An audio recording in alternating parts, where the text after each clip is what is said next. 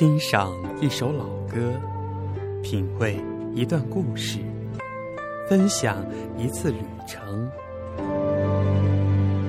这里是 FM 八五零幺三，指尖流年陪你一起度过。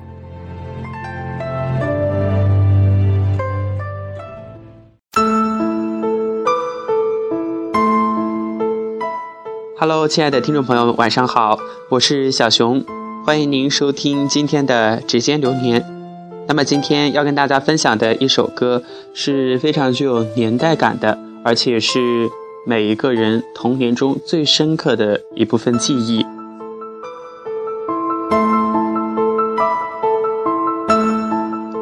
如果说中国的四大名著对于我们而言，对于那些小朋友来说的话，印象最深刻的肯定是《西游记》。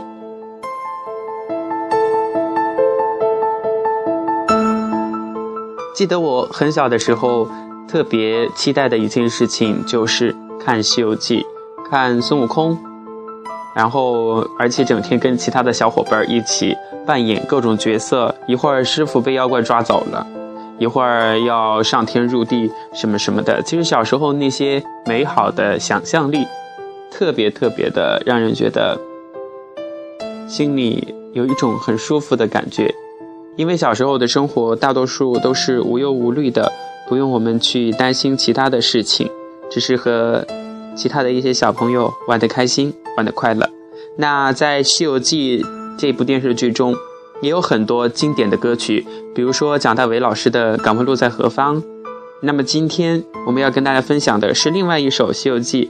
里面也很经典的歌曲叫做《女儿情》，当时唐僧他是被那个孔雀公主，呃困在那儿，应该说从另外一种意义上是孔雀公主救了他。那接下来我们就一起来欣赏这一首祖海所演唱的《女儿情》。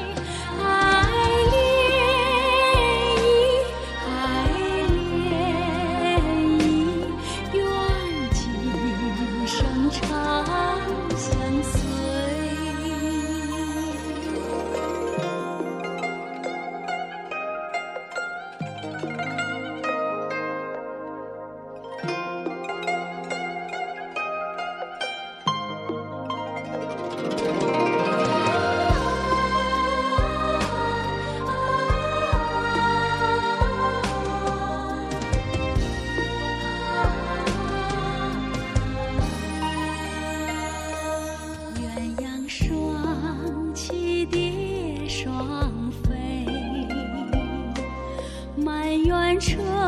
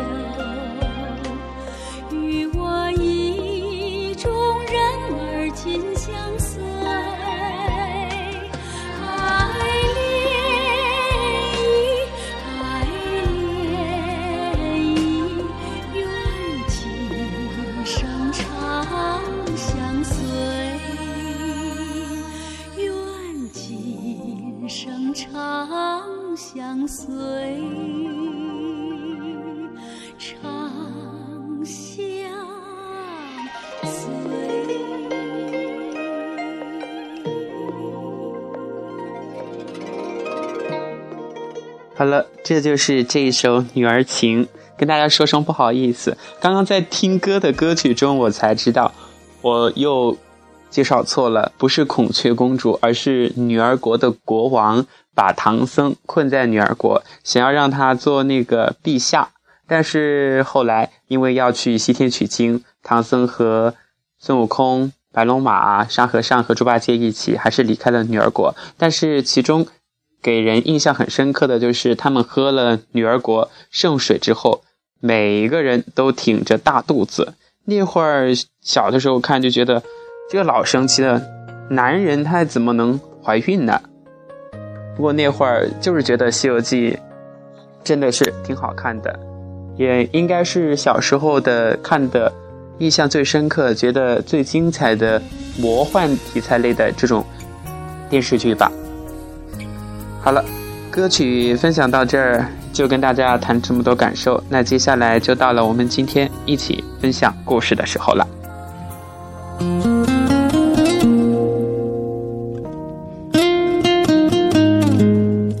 小熊今天要跟大家分享的这个故事，名字叫做《如果犯错，记得幽默》。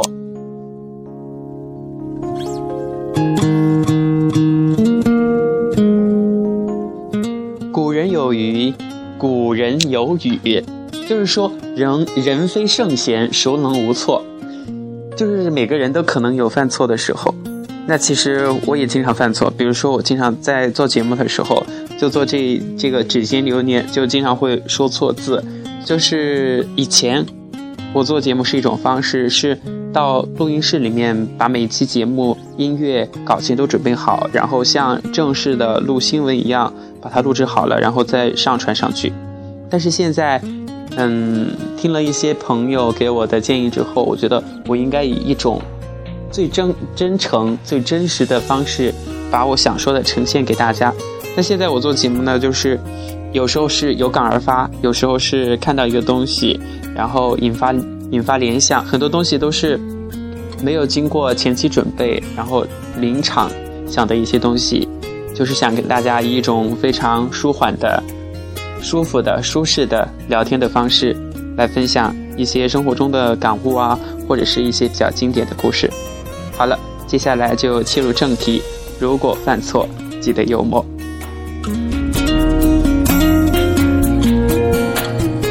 我想这个索契冬奥会，大家肯定是都有所关注的，特别是爱好运动的人，一定是。经常经常每时每刻都在关注索契冬奥会。当时啊，索契冬奥会开幕的时候，就有一个重磅的新闻，那就是索契冬奥会五环变四环。当时听到这个消息，也觉得有一点怎么说，感觉到有点震惊，同时也在潜意识里在责怪这个举主办方肯定是没有把前期工作准备好，发生了这么重大的失误。但是哈，呃，大家没也没有过多的停留在责怪这一个小小的过失上。在索契冬奥会闭幕的时候呢，他们用自己特殊的方法，也就是人工，呃，围起来的这样一个环，然后再现了奥运五环，以这样一种方式改正了前面的过失。其实不仅仅是索契冬奥会出现了这样一次失误，那今天的这个故事当中。也有一次盛大的体育盛事出现了这样的纰漏。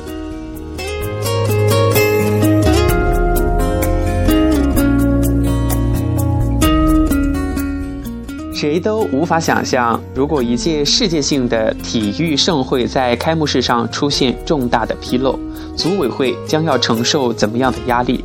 这样的倒霉事偏偏在2010年的温哥华冬奥会上就出现了。2010年2月12号的时候，温哥华冬奥会隆重开幕。为了让本届冬奥会给全世界一个惊喜。组委会呢试图打造一个让世人惊艳的点火仪式。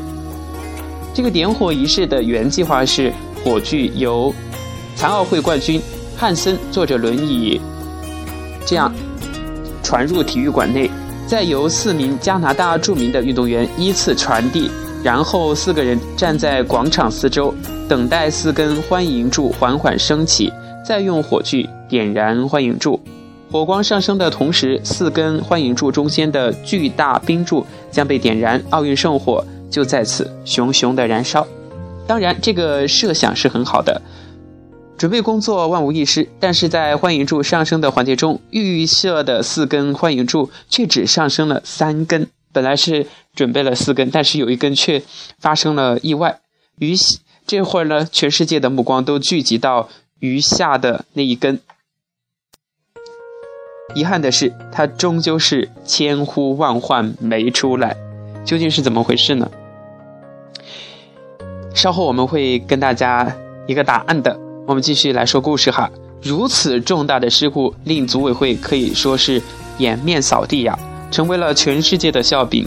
一位老者的话颇具代表性，他说：“我们都祈祷闭幕式上千万别再发生任何的差错，再也不能丢人了。”更何况这是世界瞩目的全世界人类的盛会。三月一号，温哥华冬奥会闭幕式如期举行，大幕拉开后，大家简直不敢相信自己的眼睛。为什么呢？因为这个火炬台竟然以残缺的状态搭建着，开幕式上的失这个失误的一幕被复制到了全世界观众的面前。更令人意想不到的事情在随后发生。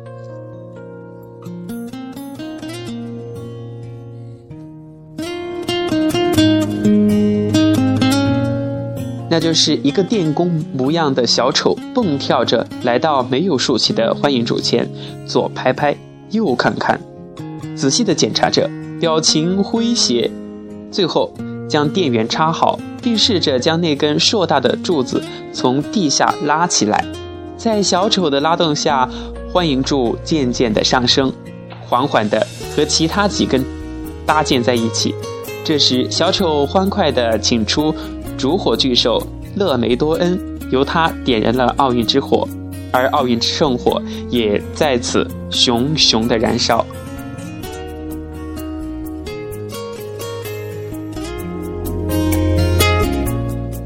看到这儿，全场都沸腾了。为什么呢？因为加拿大人用一种自嘲的方式，轻松地化解了此前的尴尬，不仅。无损于他们的国家形象，反而成就了一个史无前例的两次点火的经典画面。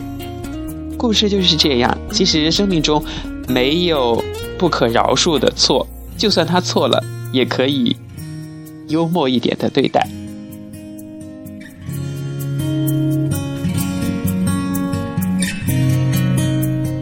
在我们的人生当中呢，也会偶尔会出现一些。大大小小的这样的犯错啊，或者是过失、失误等等，其实只要是无心的，然后用自己真诚的态度想办法去弥补，而不要一味的去想怎样推脱责任，怎样为自己开脱，可能这个事情就能大事化小，小事化了了，而且也能够得到很好的人际关系。就算这件事情不是你的错。就让个步，退后一步，承认一下错误，也许大家之间的那种相互猜忌的这种情绪就没有了。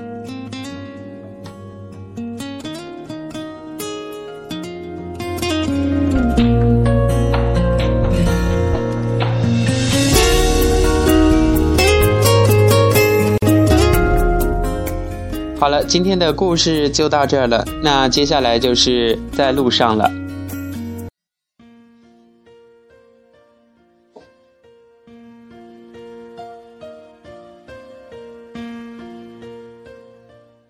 人在旅途，青葱岁月，我们一起走过。大家好，我我是小熊，希望能够成为大家的好朋友。那今天我们要跟大家分享的这段旅程，可以说是一次生命进步、生命进化的这样一段旅程了。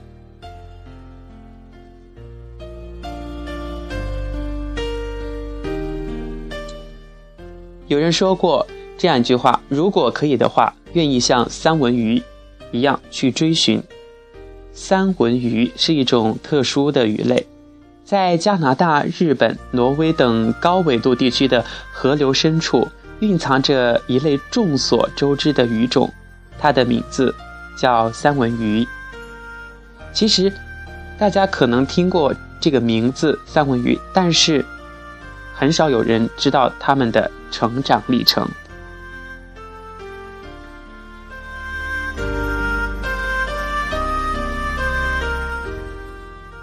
三文鱼的出生呢，是必须要以父母的死亡作为依托才能实现的。这听起来其实挺残酷的。他们的父母殚精竭虑，为了保全他们，不得不从海洋回到平静的河流，将他们藏匿于冰凉的石块之下，这样他们才能够被孵化出来，才能成长。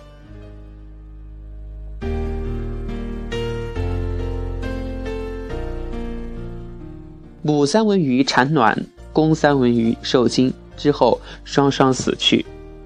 鱼卵未形成之前会被其他的鱼类吞食掉一部分，之后经过万千劫难，终于拥有鱼身时，还得继续遭受被其他鱼类猎食冲击的厄运。它们顶着艰险，在河流中迅速的成长。一年之后，年轻的它们内心澎湃，开始向往无边的大海。于是啊，每年都有无数的三文鱼从河流中步入海洋，开始他们为期一生的流浪。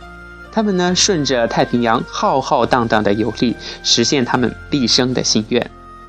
可以说，海洋是美丽的，但是同时更是充满了杀机。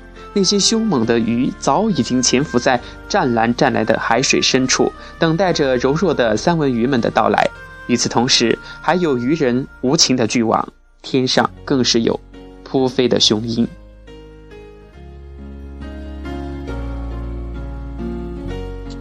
但是三文鱼从来没有放弃他们的梦想，继续围绕着浩瀚的太平洋前行。他们要从海洋的这头游向海洋的那头，而后再回到自己出生地，结婚、生子、死亡。这一个游历的过程，生物学家们把它称之为回流。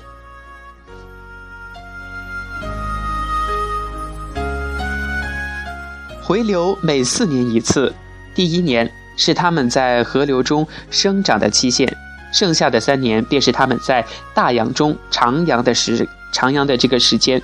很难想象哈，他们明知道前方危机四伏，但是他们为什么要义无反顾地前往呢？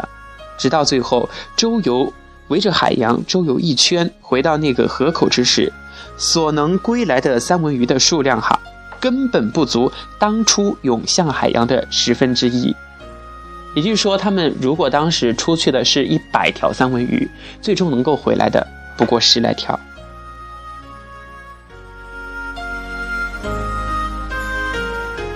为什么呢？因为河口上凶猛的苍鹰与灰熊早已等待多时，它们在河水中被肆意的捕杀，三文鱼尸横遍野。可是令人动容的是，这湍急的河口上竟然没有一条三文鱼，因为惧怕死亡而仓皇回头，再度奔入海洋。相反，他们是摩肩接踵、争先恐后的向着河口之上游去，这是一种。怎样的精神呢？滚滚的河水无情地冲击着他们的身体，减缓他们的速度。而岸上无数的巨鹰、残暴的黑熊，正肆无忌惮地捕杀着他们的同类。他们一面要避开凶猛的这种其他的动物的致命追击，一面还得不顾一切地与汹涌的河水做最后的斗争。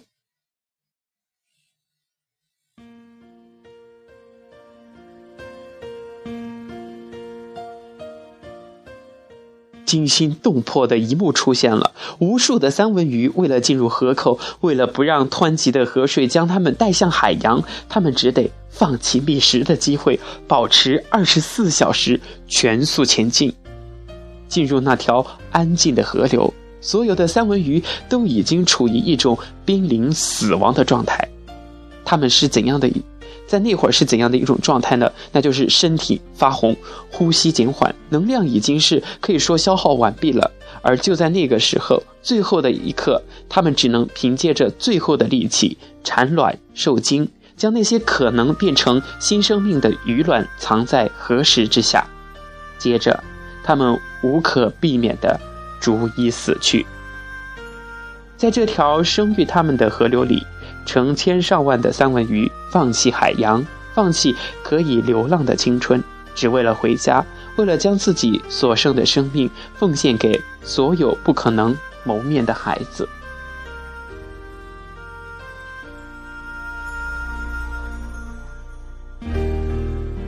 说到这儿啊，我就想要表达一下现在的感受，那就是三文鱼，他们应该是动物界也非常伟大的父母了，就是他们在。孩子就是看不到孩子成长，就已经死去了。因为这样，几乎没有人不为这赴死归家的壮景而动容落泪。他们曾那么艰难的生过，辉煌的闯过，豪迈的流浪过，可这一切都无法更改，也无法阻挡他们归家的脚步。在三文鱼的世界里。海洋是他们一生的梦，河流是他们今世的家，在肉眼无可及的流水深处，这些柔弱的生灵正以一种极其悲壮的方式向我们诠释着一种在自然中真实存在千年的对梦想的坚持。